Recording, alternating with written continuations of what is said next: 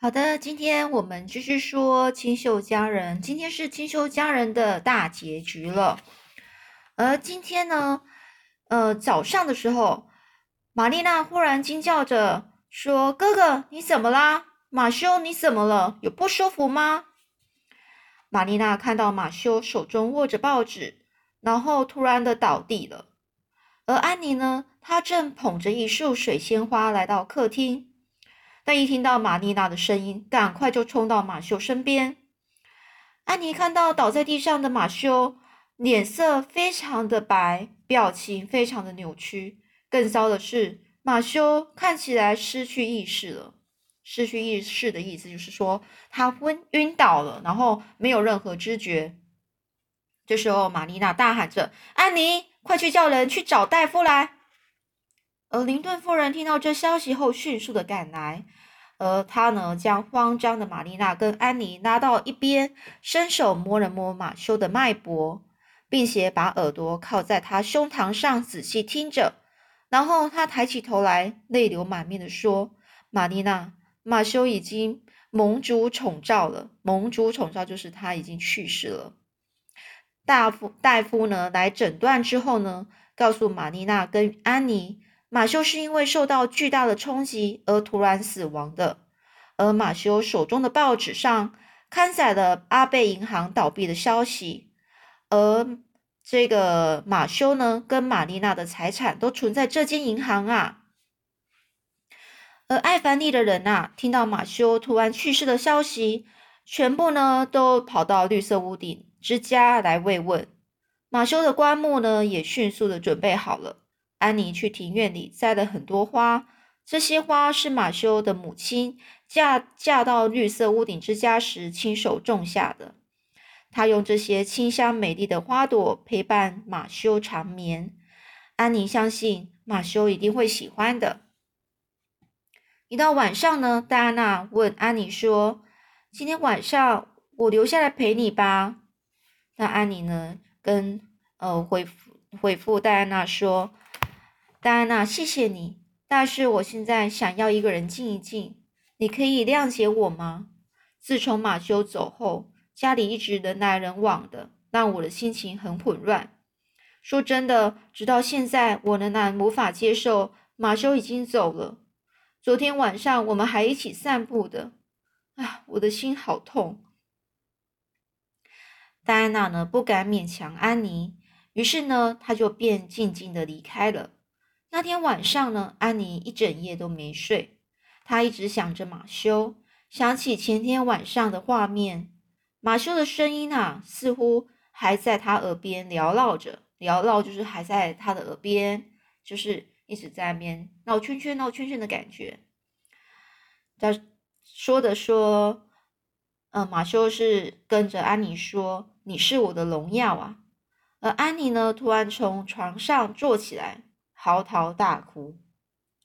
玛丽娜上楼呢，来到来抱住安妮，安慰她说：“亲爱的，不要再哭了。马修是个好哥哥，会发生这一切完全是上帝的旨意呀。”这两天后，人们抬着马修的棺木，经过他耕种过的田地，穿过他最爱的果园跟树木，让他长眠于地下。庄严庄严的葬葬礼之后呢，那个绿色屋顶之家恢复了以往的宁静。工人们继续在农场里工作，玛丽娜也继续在厨房跟谷仓间忙碌着。这个世界没有了马修，生活仍然继续。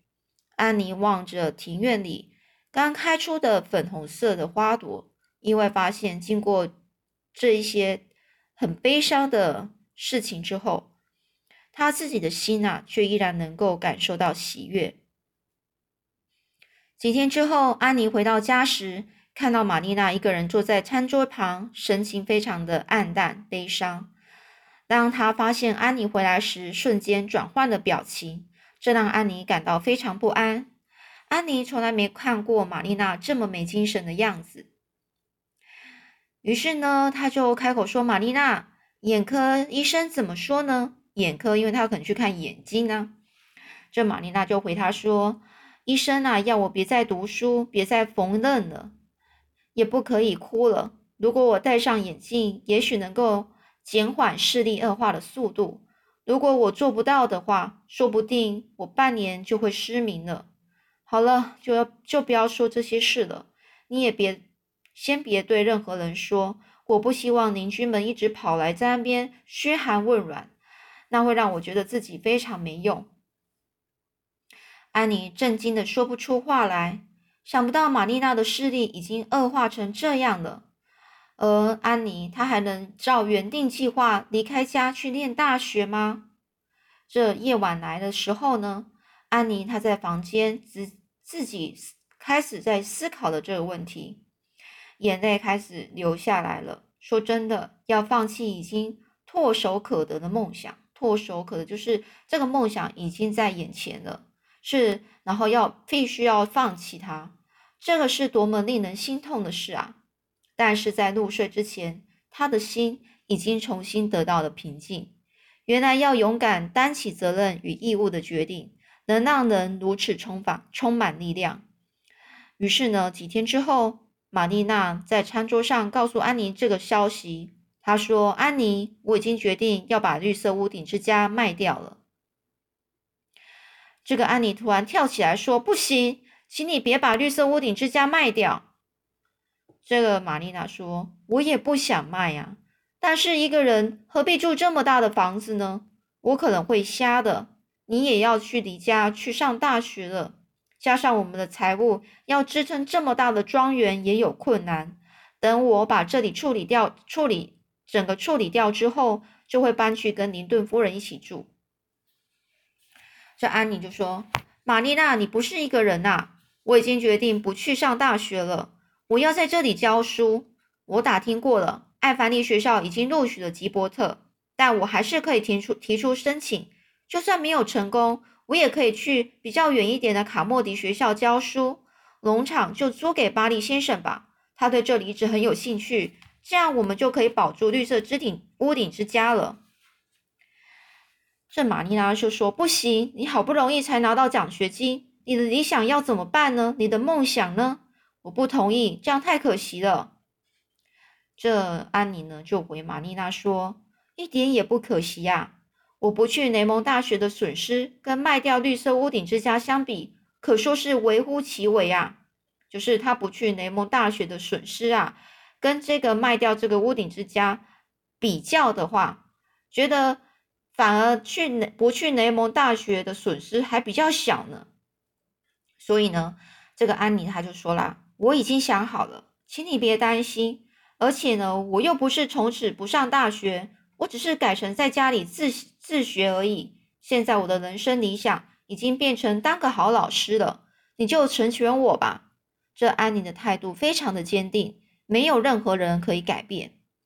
安妮呢，放弃读大学的消息在艾凡利迅速的传开了。几天后呢，林顿夫人呢就跑来探望他，并告诉他们另外一个好消息。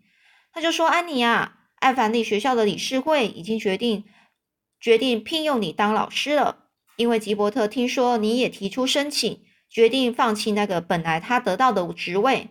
他呢，就吉伯特呢自己呢愿意跑去白白沙镇那边去教书。我想那孩子是听说你要留在这里陪玛丽娜，所以他才会这么做吧。哎呀，吉伯特他真是个好孩子啊！这安妮一听啊。”就自己自言自语的说：“吉伯特这么做实在是太牺牲了，哎呀，我不能接受。”这林顿夫人就说：“吉伯特啊，已经跟白沙镇的学校签约了，所以你不接受也不行了，不如就大方接受吧，这样对你跟玛丽娜都好啊。”而第二天晚上呢，安妮到马修的坟前献花，并且为旁边的玫瑰花丛浇水。安妮呢，就享受着墓园里特殊的祥和与宁静，一直待到太阳快下山时才回家。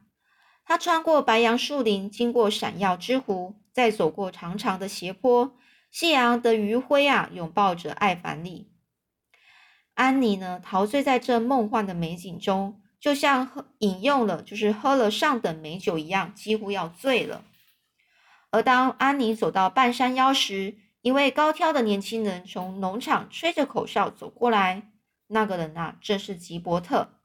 当吉伯特看到安妮时，只是脱下帽子，行个礼，打个招呼，没说什么，便打算离开了。